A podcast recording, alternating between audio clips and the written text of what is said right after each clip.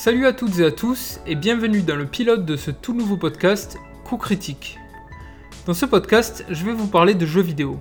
Enfin, je vais pas vraiment parler de l'actu du moment, mais plutôt des sujets qui fâchent, des pratiques un peu limites et des trucs qu'on préférait ne plus voir du tout. Pour ce pilote, je vais vous parler d'un sujet pas forcément très nouveau, mais qui mérite quand même une grosse piqûre de rappel. Il s'agit des fameuses lootbox.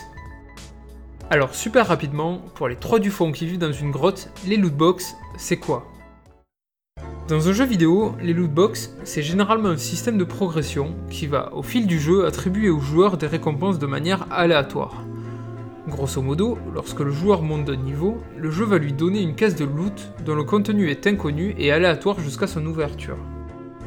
Originellement, ce système vient des jeux mobiles gratuits qui l'utilisaient comme source de revenus.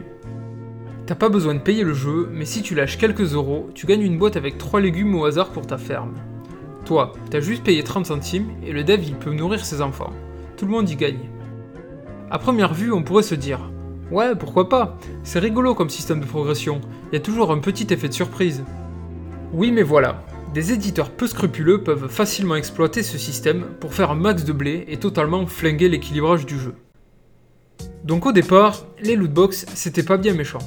Jusqu'à ce qu'arrive Valve, le créateur de la plateforme de jeux Steam et de quelques-uns des plus gros jeux PC de tous les temps. Valve donc qui arrive avec ses gros sabots et qui sort Counter-Strike Go. Counter-Strike à l'époque, c'est encore un des leaders de l'e-sport, et cette nouvelle version du jeu reprend le principe des lootbox à son compte et l'applique à des apparences d'armes. Quand tu joues, tu gagnes gratuitement des caisses qui vont contenir des apparences d'armes. Seulement voilà, déjà CSGO, contrairement aux jeux mobiles, c'est pas gratuit, et tu l'as probablement payé assez cher. En plus de ça, le jeu va te mettre une petite carotte, parce que même si les caisses elles-mêmes sont gratuites, les clés permettant de les ouvrir, elles, ne le sont pas. Contrairement aux jeux mobiles, ici, le joueur doit donc payer pour du contenu supplémentaire dans un jeu qui est déjà payant. Là, vous me direz sûrement, ouais, mais c'est le principe des DLC, rien de nouveau à l'horizon. Sauf que jusqu'à présent, et avant les lootbox, quand tu payais ton DLC, tu savais exactement ce que tu allais obtenir. Maintenant, si tu veux un skin particulier, il va falloir passer à la caisse pour se payer tout plein de jolies lootbox jusqu'à ce que par chance tu tombes sur l'apparence que tu veux. En plus de ça, que tu obtiennes ta jolie boîte mais que tu ne puisses pas l'ouvrir, ça augmente fortement la frustration du joueur et l'incite à payer des clés. Et ça, ça n'a pas été implémenté de cette manière par hasard, car il s'agit clairement d'une manipulation psychologique mise en place volontairement par le développeur. A partir de là, j'espère que vous commencez à voir un petit peu le problème. Et depuis leur apparition sur CSGO, les lootbox, ça marche du feu de Dieu. Par exemple, selon la FJV, en 2017, Ubisoft annonçait 304 millions de bénéfices dus aux revenus récurrents. Comprenez par là les lootbox et autres DLC. Depuis l'apparent succès des lootbox, les développeurs et éditeurs ont un peu tout essayé pour en implémenter discrètement dans leur jeu. Et aujourd'hui, on retrouve principalement 4 types de lootbox les gratuites et cosmétiques, comme dans Overwatch, les gratuites et impactantes dans le gameplay, comme dans Vermintide 2, les payantes et cosmétiques, comme dans CSGO, et enfin, les payantes et impactantes, comme Battlefront 2.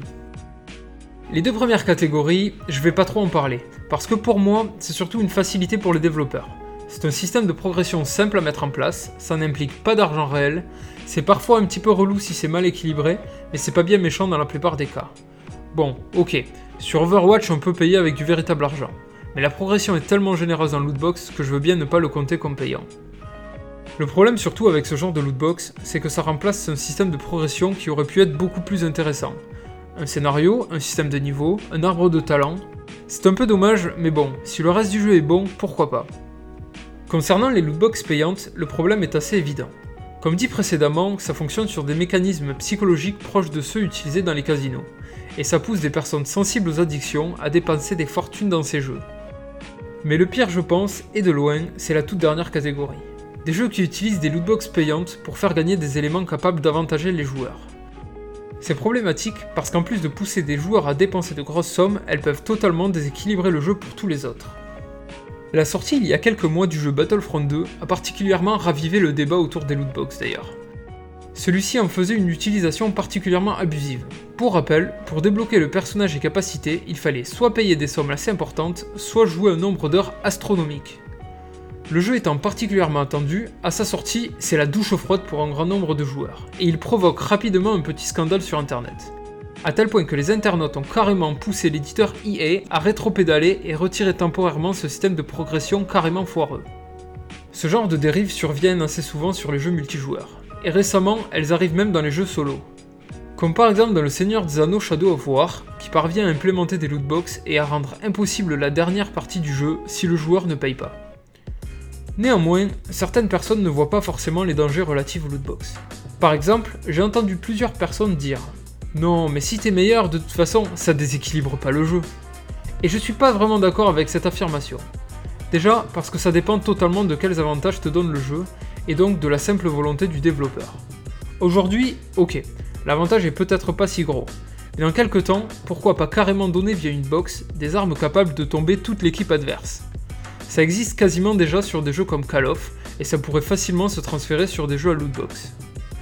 De plus, en encourageant ce système, on encourage les éditeurs à calibrer et à équilibrer leur jeu uniquement pour les joueurs payants. Et oui, après tout, ceux qui rapportent le plus, faut bien les chouchouter, et ce forcément au détriment des autres. Est-ce que vous avez vraiment envie de devoir farmer des heures pour la moindre petite arme ou compétence, comme c'est déjà un peu le cas sur Battlefront 2 Même en partant du principe que l'avantage est minime, il y a toujours un avantage. Et c'est vrai que si en tant que vétéran qui ne paye pas, je tombe face à un débutant qui paye, je vais probablement l'enterrer. Mais si jamais je tombe contre un autre vétéran du même niveau que le mien, mais qui paye lui, est-ce que c'est réellement juste de n'avoir quasiment aucune chance contre lui? Au final, le jeu vidéo reste un jeu, et dans un jeu, tous les participants devraient avoir les mêmes chances de gagner. Tout ça pour dire qu'aujourd'hui, on n'en est encore qu'au début de la découverte des dégâts qui peuvent être engendrés par les lootbox. Les gros éditeurs essayent encore de trouver de nouvelles manières d'en implémenter pour apporter toujours plus. J'en veux pour preuve ce brevet développé par Activision il y a quelques mois, et donc le principe serait d'augmenter de façon artificielle les rencontres entre joueurs payants et joueurs non payants. Ceci dans l'optique de déséquilibrer volontairement les parties, et donc à pousser un maximum de joueurs à payer. Est-ce que ça marcherait réellement? Difficile à dire. En tout cas, la simple réflexion autour de la mise en place d'un tel système devrait inquiéter tout joueur qui se respecte. Un des arguments qui existe également en faveur de lootbox, c'est les montants faramineux de développement des jeux aujourd'hui. Et c'est vrai qu'il est probablement plus difficile et cher de développer un jeu aujourd'hui qu'il y a 10 ou 15 ans. Pourtant, certains jeux s'en sortent très bien sans avoir à mettre en place des pratiques clairement anti-consommateurs. Je pense par exemple à The Witcher 3 qui propose des extensions complètes et de grande qualité, ou Doom et Monster Hunter World qui, au moment où j'enregistre ce podcast, ne proposent pour l'instant pas le moindre contenu payant. Et peut-être qu'il faudrait également réfléchir à trouver des moyens permettant de diminuer le coût de développement des plus gros jeux, ou tout simplement de faire en sorte qu'ils soient moins ambitieux. Parce que c'est bien beau de faire des jeux qui coûtent des centaines de millions, mais quand c'est pour obtenir des trucs comme Mass Effect Andromeda, c'est pas la peine, merci. Pour conclure, ce système est tellement honnête que plusieurs gouvernements réfléchissent déjà à le réguler, comme ils régulent les casinos. C'est l'État de Hawaï qui a été l'un des premiers à proposer une loi de régulation des lootbox. Plusieurs pays lui ont ensuite emboîté le pas, dont plusieurs Européens, tout récemment, l'Allemagne et la Belgique ont même déclaré les lootbox comme illégales. Malheureusement, pour l'instant, rien de vraiment concret n'est encore visible. Si ce n'est un petit avertissement sur les boîtes mis en place par l'ESRB, le comité américain de régulation des jeux vidéo. J'espère sincèrement que les choses vont changer assez rapidement et surtout que les joueurs pourront se rendre compte du danger que peut représenter ce modèle économique s'il est utilisé à outrance. Dans tous les cas, j'espère que ce podcast vous aura un petit peu informé et peut-être même fait réfléchir. Merci pour avoir écouté cet épisode pilote de Coup Critique et j'espère qu'il vous aura plu. Je vous dis à dans quelques semaines, je l'espère, pour le véritable premier épisode. N'hésitez pas à me faire vos retours, principalement sur Twitter, sur le compte du podcast, at Pod, mais également mon compte personnel, at Nopron. A bientôt et salut à tous